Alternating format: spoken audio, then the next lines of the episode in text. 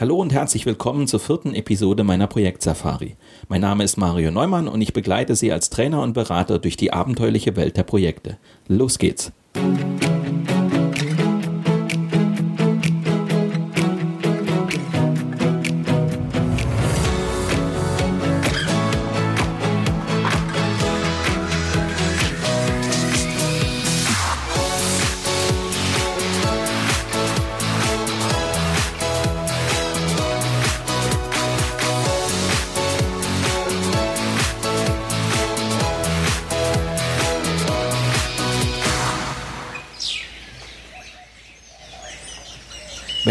Gescheitert ist, lassen sich die Ursachen im Nachhinein ausführlich erörtern. Das mag mit Blick auf künftige Vorhaben sinnvoll sein, ist im konkreten Fall aber nur ein schwacher Trost. Besser wäre es, das Unheil schon im Vorfeld zu erkennen und zu verhindern. Es lohnt sich deshalb vor dem Projektstart zu überlegen, was lässt sich schon jetzt beachten, damit das Projekt nicht Schiffbruch erleidet. Wie man die Hindernisse bereits vor dem eigentlichen Projektstart identifiziert und aus dem Weg räumt, das erfahren Sie in der heutigen Sendung.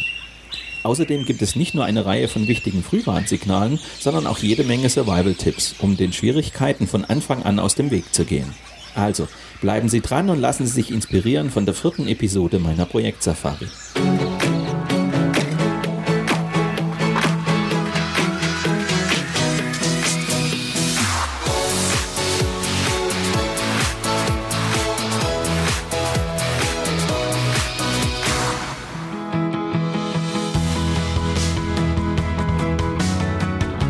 Folge 4.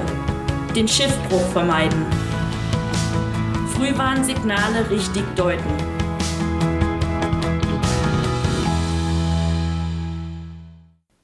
Wenn ein Projekt gescheitert ist, lassen sich die Ursachen im Nachhinein ausführlich erörtern. Das mag mit Blick auf künftige Vorhaben sinnvoll sein, ist im konkreten Fall aber nur ein schwacher Trost. Besser wäre es, das Unheil schon im Vorfeld zu erkennen und zu verhindern. Es lohnt sich deshalb, vor dem Projektstart zu überlegen, was lässt sich schon jetzt beachten, damit das Projekt nicht Schiffbruch erleidet. Warum Projekte häufig ihre Ziele verfehlen, ist eingehend untersucht. Aus Studien wie zum Beispiel den Reports des US-Beratungsunternehmens The Standish Group geht hervor, dass dahinter immer wieder die gleichen Ursachen stehen. Es empfiehlt sich, diese Hindernisse bereits vor dem eigentlichen Projektstart zu identifizieren und aus dem Weg zu räumen. Wie die Erfahrungen und Analysen gescheiterter Projekte zeigen, sollte der Projektleiter vor allem auf vier Frühwarnsignale achten. Euphorie und Optimismus. Über das Projekt wird begeistert, fast schon euphorisch gesprochen, ohne Legitimation. Es fehlt ein offizieller Projektauftrag der Geschäftsleitung und damit auch der Rückhalt im Management. Halbwissen statt Expertise. Das Unternehmen betritt mit dem Projekt Neuland, ohne vom Thema wirklich eine Ahnung zu haben. Divergierende Ziele. Zielsetzung und Nutzen des Projekts sind nicht transparent. Beteiligte Abteilungsleiter nutzen Interpretationsspielräume und legen die Projektziele auf ihre Weise aus. Tritt eine dieser Situationen ein, besteht für den Projektleiter Handlungsbedarf. Warnsignal 1 Euphorie und Optimismus. Wir alle kennen die spektakulären Beispiele. Der Bau der Elbphilharmonie etwa auf dem ehemaligen Kai-Speicher ist ein typisches Projektfiasko. Zu Beginn sollte das neue Wahrzeichen der Stadt Hamburg weniger als 100 Millionen Euro kosten. Am Ende waren es mehr als 800 Millionen Euro. Dieser Fall ist keine Ausnahme. Gerade die besonders innovativen und ambitionierten Projekte erleiden häufig Schiffbruch. Je ehrgeiziger das Projektziel, desto blauäugiger scheinen die Beteiligten an die Sache heranzugehen. Anfängliche Euphorie, nicht zu verwechseln mit gesunder Motivation, verleitet dazu, dass alle kollektiv bei Rot über die Ampel fahren. Da werden unrealistische Ziele angepeilt, unhaltbare Termine verfolgt, sämtliche Risiken ignoriert. Gerade das Top-Management neigt dazu, sich von den Verheißungen einer neuen Projektidee blenden zu lassen. Die Geschäftsführung eines kleinen Automobilzulieferers aus Bayern war von ihrer neuesten Idee geradezu elektrisiert. Es sollte ein bahnbrechendes Produkt werden auf Basis einer neuen Technologie, 20 Prozent günstiger als das Vorgängermodell. Ein Produkt, das den Markt revolutionieren würde. Der Projektleiter sah das Vorhaben deutlich skeptischer.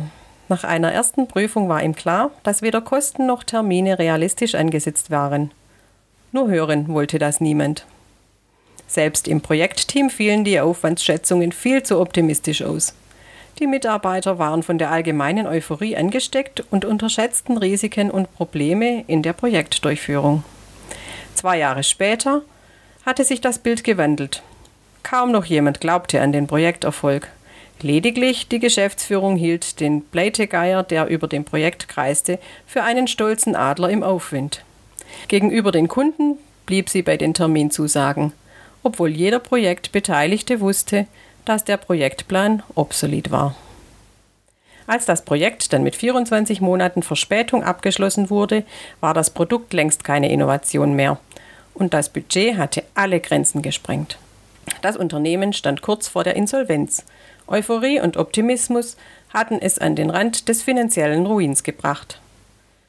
Die meisten Unternehmen unterschätzen den Aufwand an Zeit, Geld und Personal, den ein größeres Projekt erfordert. Sie wollen nicht wahrhaben, dass spätestens bei der technischen Umsetzung immer wieder Probleme auftauchen, deren Lösung Zeit kostet. Kommen dann noch Euphorie und übertriebener Optimismus hinzu, lässt sich fast sicher vorhersagen, je weiter das Projekt fortschreitet, desto mehr werden die Termine überzogen, die Mitarbeiter überfordert und das Budget überschritten. Wenigstens einer sollte einen kühlen Kopf bewahren, der Projektleiter. An ihm liegt es, Argumente zu sammeln und die Diskussion anhand von Zahlen, Daten und Fakten zu versachlichen. Hierzu kann er Schätzungen und Tests anstellen, die ihm recht zuverlässige Anhaltspunkte liefern. Klar ist aber auch, je genauere Schätzergebnisse er möchte, desto detaillierter muss die Schätzungsgrundlage sein und desto höher wird der Aufwand.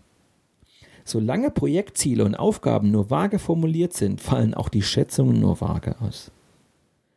Die Schätzgrundlage verbessert sich deutlich, wenn der Projektleiter mit seinem Team einen ersten groben Projektplan erarbeitet und gemeinsam eine Risikoanalyse durchgeführt hat. Die Beteiligten blicken nun den Gefahren ins Auge. Übertriebener Optimismus weicht einer realistischeren Sichtweise. Vor allem bei größeren IT-Projekten ist es üblich, einen Proof of Concept oder einen Live-Test durchzuführen. Der Live-Test ist eine Art Probefahrt, bei der ein künftiger Anwender die einzelnen Funktionen des geplanten Produkts bereits live vorgeführt bekommt. Noch einen Schritt weiter geht der Proof of Concept, bei dem sogar schon ein Prototyp des Produkts vorgestellt wird. Beide Methoden können einen heilsamen Schock auslösen. Die Optimisten im Haus erkennen, dass das Produkt keineswegs so überragend ist, wie allenthalben geglaubt wird. So kann ein fragwürdiges Projekt gestoppt werden, bevor es richtig teuer wird. Viele Projekte, etwa die Investition in Maschinen und Anlagen, ermöglichen natürlich keine Tests im Vorfeld. In diesem Fall kann der Projektleiter vergleichbare Fälle recherchieren und sich Referenzinstallationen nennen lassen, die in wesentlichen Punkten vergleichbare Anforderungen ausweisen. Warum nicht das genannte Unternehmen aufsuchen und mit den Anwendern sprechen? So lässt sich herausfinden, ob das Produkt hält, was die Optimisten sich davon versprechen. Eines gilt für alle Methoden. Um zuverlässige Ergebnisse zu erhalten, benötigen die Schätzer Erfahrung und Fingerspitzengefühl. Wenn das Unternehmen mit dem Projekt Neuland betritt, sollte der Projektleiter daher auch Experten von außen zu Rat ziehen. Selbst dann kommt es immer wieder zu heftigen Diskussionen, weil Erfahrungswerte und Sichtweisen der Beteiligten unterschiedlich sind. Wenn die Geschäftsleitung trotz aller Argumente an dem Vorhaben festhält und das Unternehmen mit dem Projekt in ein schwer kalkulierbares Abenteuer stürzt, bleibt dem Projektleiter noch eine wichtige Vorkehrung zu treffen. Er sollte mit dem Auftraggeber klare Ausstiegskriterien vereinbaren. So kann er, wenn die ursprünglich geschätzten Zeit- und Kostenaufwände dann tatsächlich aus dem Ruder laufen, das Projekt konsequent stoppen. Zu diesem Thema noch einige Survival-Tipps.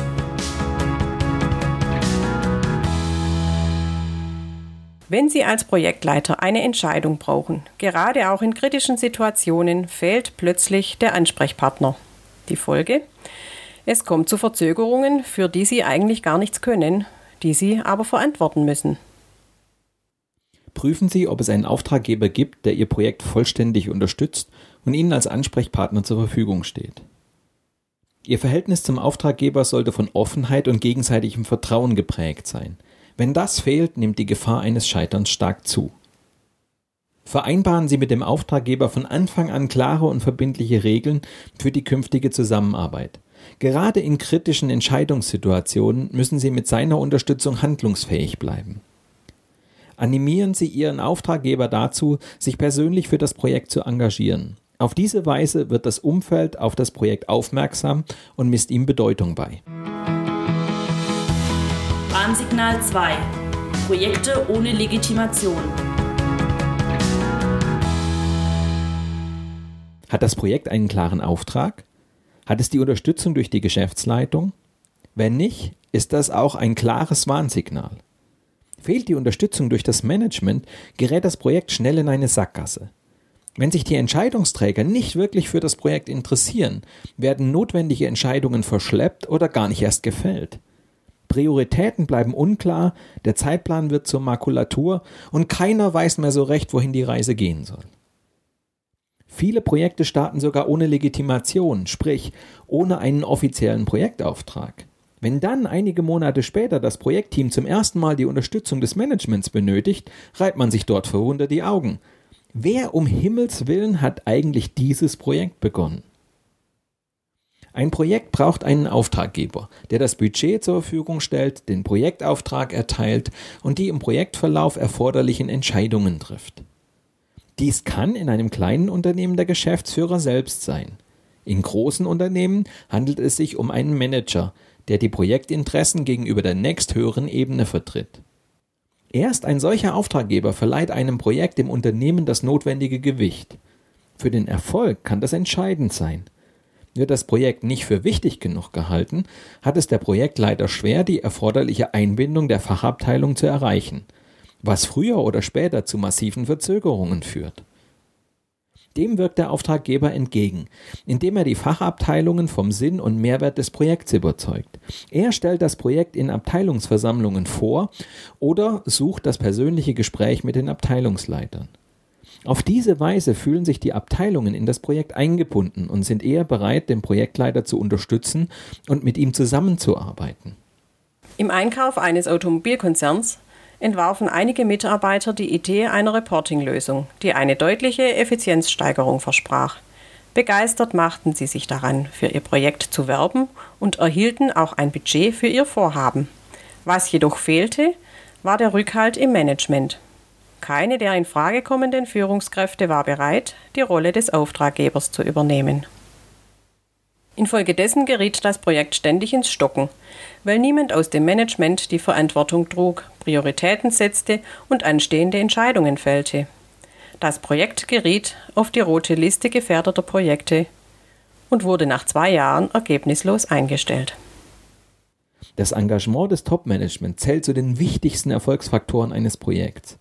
Vergewissern Sie sich deshalb, dass Ihr Projekt dort den notwendigen Rückhalt erfährt. Als Projektleiter sollten Sie die Keyplayer des Projekts kennen und vor allem zum Projektauftraggeber ein offenes und vertrauensvolles Verhältnis aufbauen. So können Sie klare und verbindliche Regeln für die künftige Zusammenarbeit vereinbaren. Der Auftraggeber bestimmt die strategische Richtung und die geschäftlichen Ziele des Projekts, stellt die finanziellen Mittel zur Verfügung, entscheidet über Änderungen und nimmt die wichtigen Teilergebnisse ab. Gleichzeitig vertritt er die Interessen des Projekts gegenüber der Geschäftsführung oder der nächsthöheren Managementebene. Als Projektleiter tragen Sie zwar die Verantwortung für die erfolgreiche Abwicklung des Projekts, doch die Verantwortung dafür, dass der Organisation ein geschäftlicher Nutzen daraus entsteht, liegt beim Auftraggeber. Schon aus diesem Grund ist ein Projekt ohne Auftraggeber eigentlich gar nicht denkbar. Neben diesen offiziellen Aufgaben kommt dem Auftraggeber eine Rolle zu, die nicht hoch genug eingeschätzt werden kann. Die des Botschafters für das Projekt. Ein Vortrag vor der Mitarbeiterversammlung oder ein Interview in der Unternehmenszeitschrift machen wichtige Stakeholder auf das Projekt aufmerksam. Damit steigt die Bedeutung, die dem Projekt im Unternehmen beigemessen wird.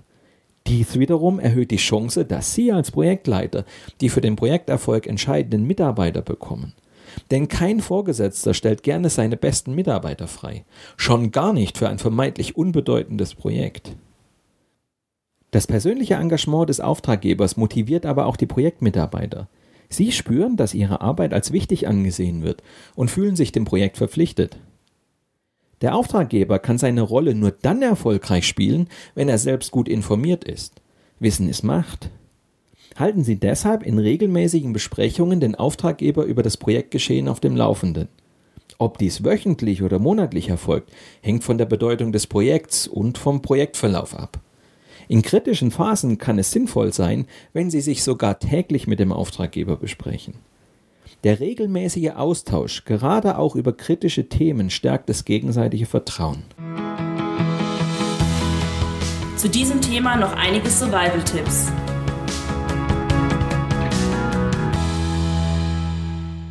Wenn Sie als Projektleiter eine Entscheidung brauchen, gerade auch in kritischen Situationen, fehlt plötzlich der Ansprechpartner. Die Folge?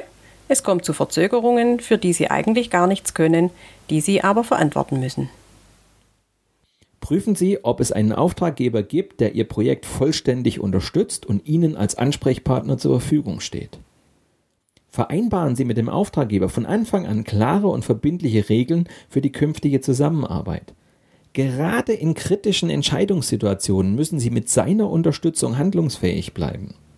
Ihr Verhältnis zum Auftraggeber sollte von Offenheit und gegenseitigem Vertrauen geprägt sein.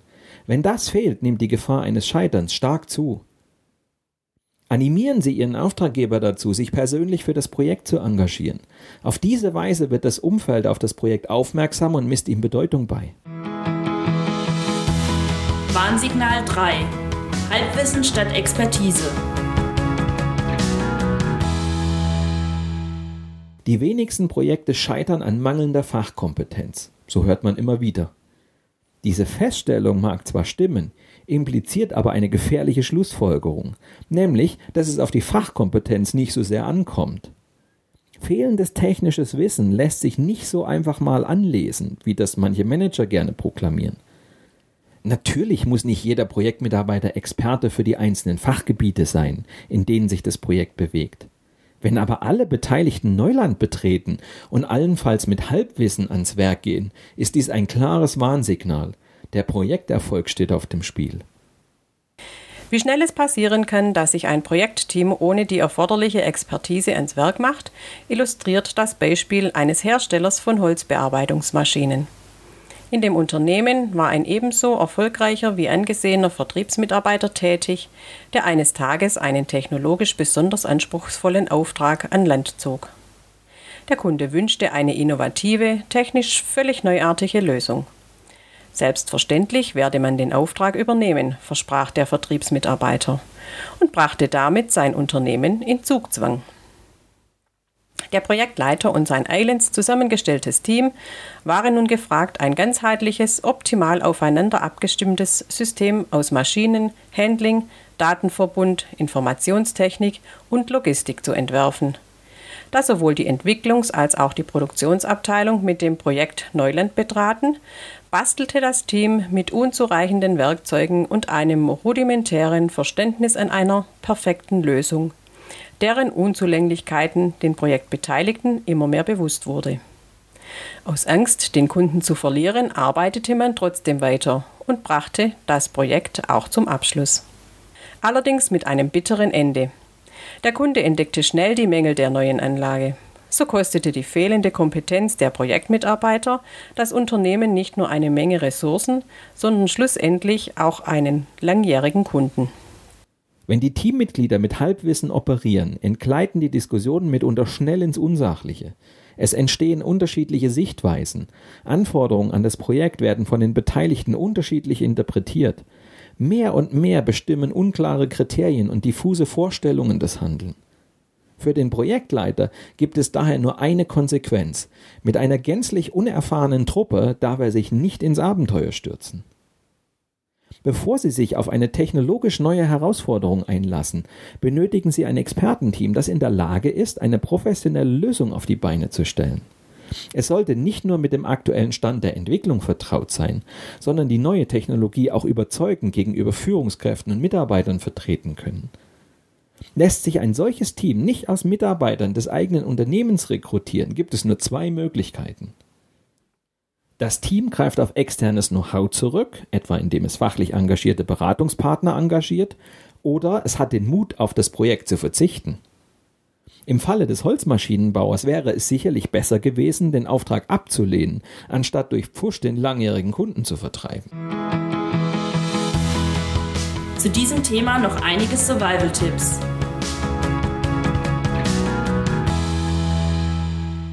Wissen lässt sich notfalls aneignen.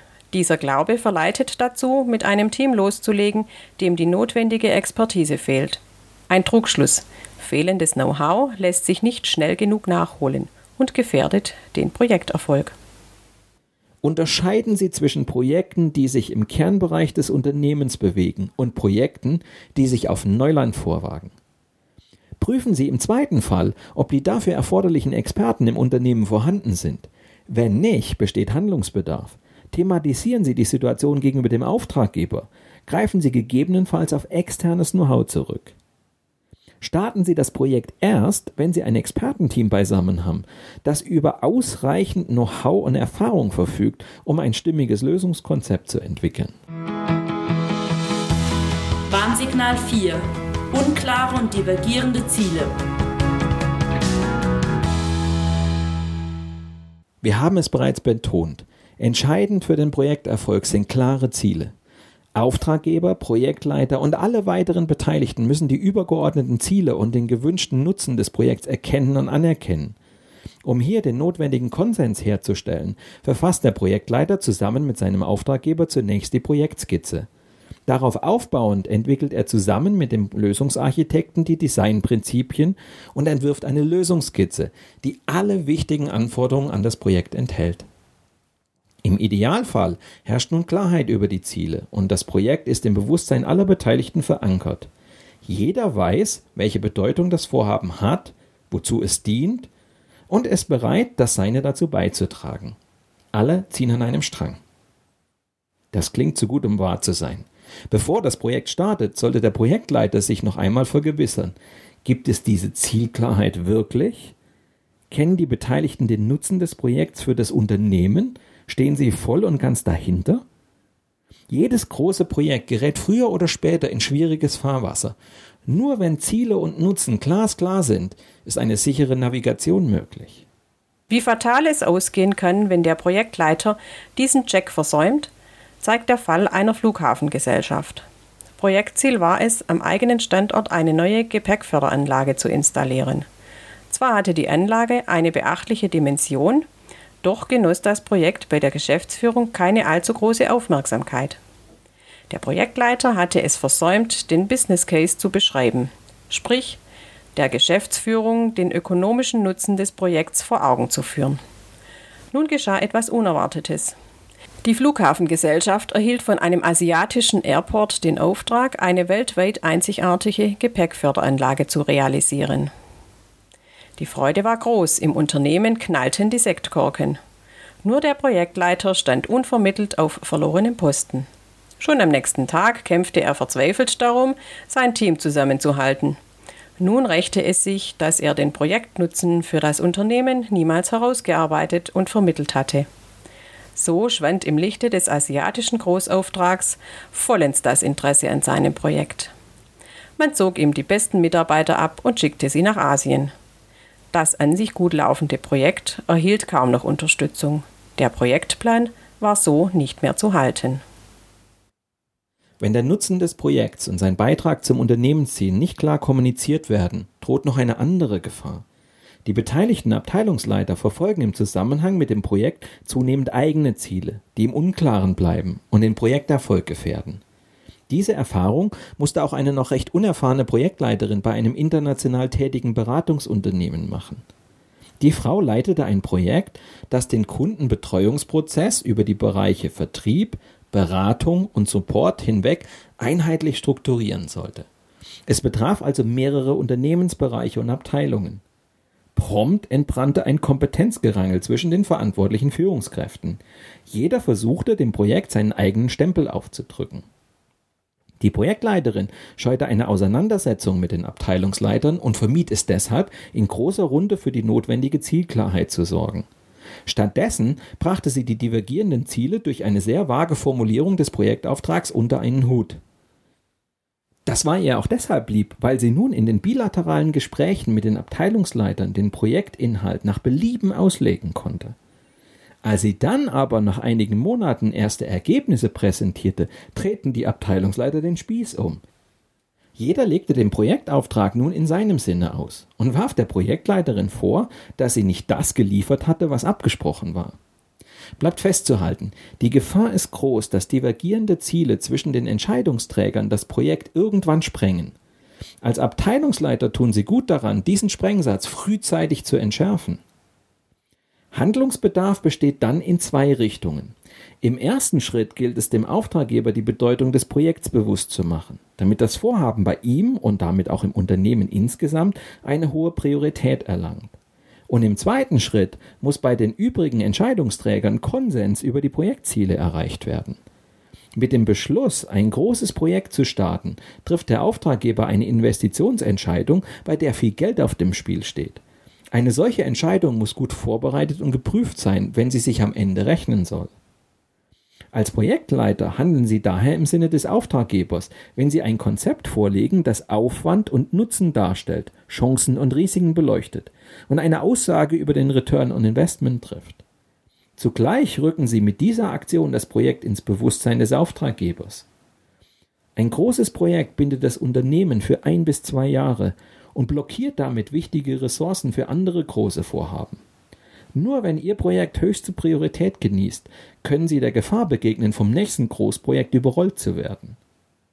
Wenn Sie mit dem Auftraggeber Ziele, Nutzen und Priorität für das Projekt geklärt haben, gilt es im nächsten Schritt, einen breiten Zielkonsens unter allen Beteiligten herzustellen. Über die grundsätzliche Zielrichtung herrscht meistens Einigkeit. Sie lässt sich in der Regel schon aus dem Projekt Bezeichnung ableiten. Die Gefahr liegt in der weiteren Detaillierung. Falsch wäre es, sich wie jene Projektleiterin im Beispiel des Beratungsunternehmens mit einem Scheinkonsens zu begnügen, indem sie sich auf vage Formulierungen einlassen. Damit bliebe unklar, welche strategischen oder technischen Akzente sich hinter der allgemein akzeptierten Zielsetzung verbergen. Stattdessen sollten sie divergierende Einzelziele offen diskutieren. Dazu gehört auch, sachfremde Interessen aus dem Projekt fernzuhalten oder Interessenskonflikte notfalls unter Einbeziehung der Geschäftsleitung zu lösen. Wenn ein Projekt mehrere Abteilungen oder gar die gesamte Organisation betrifft, berührt es zwangsläufig gegensätzliche Interessen. Die Herausforderung für den Projektleiter liegt darin, die Projektziele so präzise zu formulieren, dass sie den beteiligten Entscheidungsträgern keinen Interpretationsspielraum lassen. Manchmal kann es sogar sinnvoll sein, explizit festzuhalten, was nicht Bestandteil des Projektes ist. Ohne präzise und operabel formulierte Ziele für alle Ebenen und Bereiche des Projekts fehlt eine zuverlässige Navigationsgrundlage, um das Projektschiff erfolgreich zu steuern.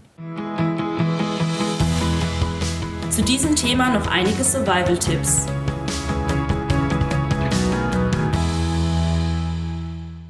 Häufig versäumt es der Projektleiter, Zielsetzung und Nutzen des Projekts für das Gesamtunternehmen deutlich genug herauszuarbeiten. Die Gefahr ist groß, dass dem Projekt dann die notwendige Unterstützung fehlt oder dass es unter divergierenden Einzelinteressen der beteiligten Entscheidungsträger leidet. Legen Sie Ihrem Auftraggeber ein Konzept vor, das Aufwand und Nutzen sowie Chancen und Risiken beleuchtet und den Return on Investment darstellt. Stellen Sie sicher, dass Ihrem Projekt eine hohe Priorität eingeräumt wird. Andernfalls werden Sie schnell vom nächsten Großprojekt überrollt. Beharren Sie auf einer klaren Zielsetzung und achten Sie darauf, dass alle Beteiligten wissen, warum das Projekt für das Unternehmen wichtig ist. Sorgen Sie dafür, dass die Projektziele nur wenig Interpretationsspielraum zulassen. Die Ziele müssen für alle Ebenen und Bereiche des Projekts präzise und operabel formuliert sein halten Sie explizit fest, was Bestandteil des Projektes ist, aber auch was nicht zum Projekt gehört.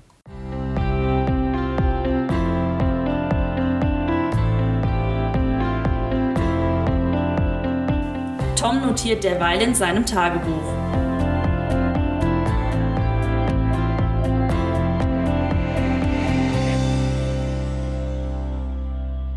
Heute Mittag nutzte ich die Gelegenheit, mit Hans-Joachim zum Mittagessen zu gehen. Wenn ich nicht in seinen Terminkalender passe, weil er ständig unterwegs ist, muss ich halt unkonventionelle Wege gehen. Ich habe ihn gefragt, wie er eigentlich auf die Idee kam, im Vertrieb diese Standardsoftware einzuführen. Seine Antwort? Beim Golfspielen. Ich fasse es nicht. Er spielte mit einem befreundeten Vertriebsleiter Golf und der erzählte ihm am dritten Loch von einer ganz tollen Software in seinem Vertrieb. Am 18. Loch war Hans-Joachim dann soweit, die Software auch bei uns einzuführen. Er ist überzeugt, dass wir damit eine fantastische Produktivitätssteigerung erzielen. Hans-Joachim ist zwar Vertriebsleiter, aber auf dem Golfplatz hatte er keine Fachleute um sich, weder Vertriebsmitarbeiter noch IT-Spezialisten. Er traf die Entscheidung also nicht, weil er sachkundig war, sondern weil er sich von seinem Kumpel hat mitreißen lassen. Und der hat ihm bestimmt nicht erzählt, wie viel Stress er in seinem Unternehmen mit der Einführung der Software hatte. Am darauffolgenden Tag schreibt Tom in sein Tagebuch. Heute sprach ich mit den Abteilungsleitern. Erlebte ich gestern bei Hans-Joachim, ihrem Vorgesetzten, grenzenlosen Optimismus, so erwartete mich heute das Gegenteil. Pessimismus auf der ganzen Linie. Die Abteilungsleiter halten die Idee von der Standardsoftware für einen Schuss in den Ofen. Sie glauben, dass ihr Chef schlicht keine Ahnung hat. Auf welcher der beiden Seiten soll ich mich schlagen? Ich telefonierte daraufhin mit dem Lieferanten der Standardsoftware. Der war aber auch keine wirkliche Hilfe. Wir würden das schon hinbekommen, meinte er. Naja, ist irgendwie auch logisch. Er kann schlecht sagen, dass die Software nicht geeignet ist. Damit wäre für ihn der Auftrag futsch. Mein Topmanager ist Optimist, seine Abteilungsleiter sind Pessimisten und der Lieferant ist ein Zweckoptimist. Was soll ich jetzt machen? Eine Woche später schreibt Tom in sein Tagebuch. Letzten Freitag habe ich kurzerhand unseren Lieferanten angerufen und ihn gebeten, bei uns eine Testinstallation aufzubauen. Gestern stand das System und wir fütterten die Software mit unseren Daten. Jetzt stehen Testläufe auf dem Programm. Ich bin gespannt. Zwei Wochen später schreibt Tom in sein Tagebuch.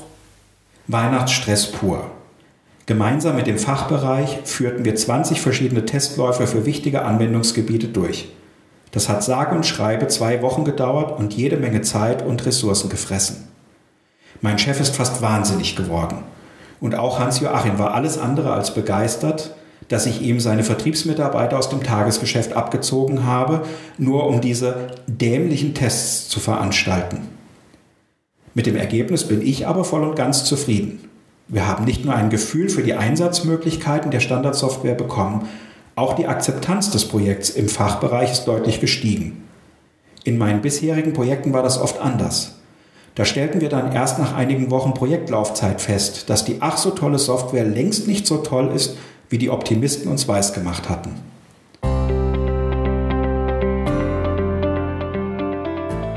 Einige Dinge, die Tom dabei klar geworden sind.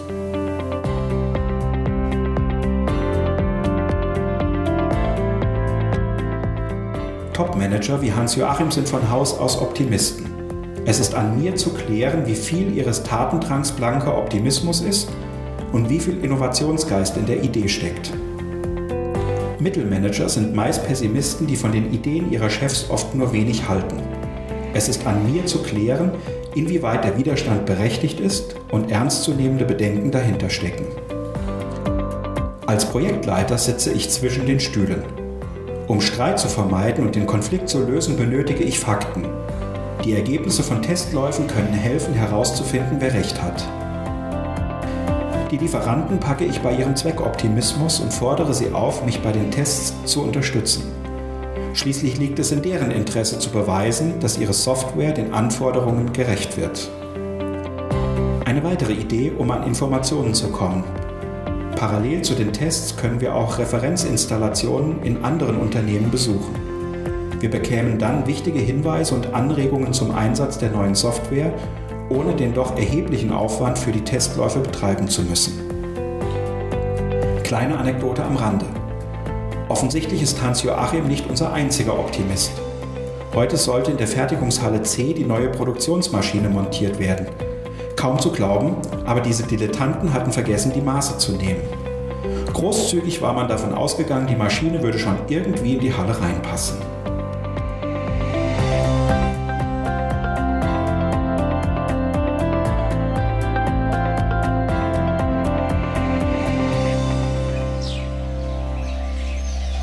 Weitere Informationen zu mir und meiner vielfältigen Arbeit als Trainer und Berater finden Sie auf meiner Internetseite unter www.projektsafari.de.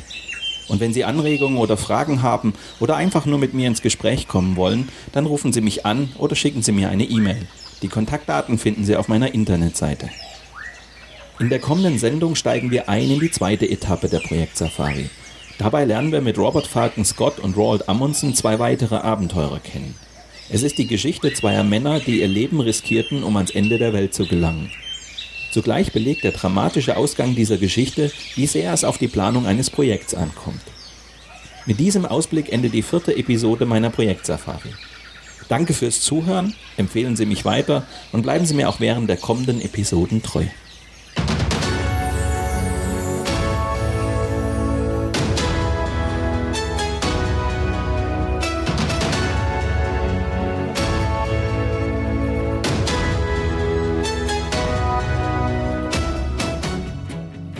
Projektsafari gibt es immer dann, wenn Sie wollen.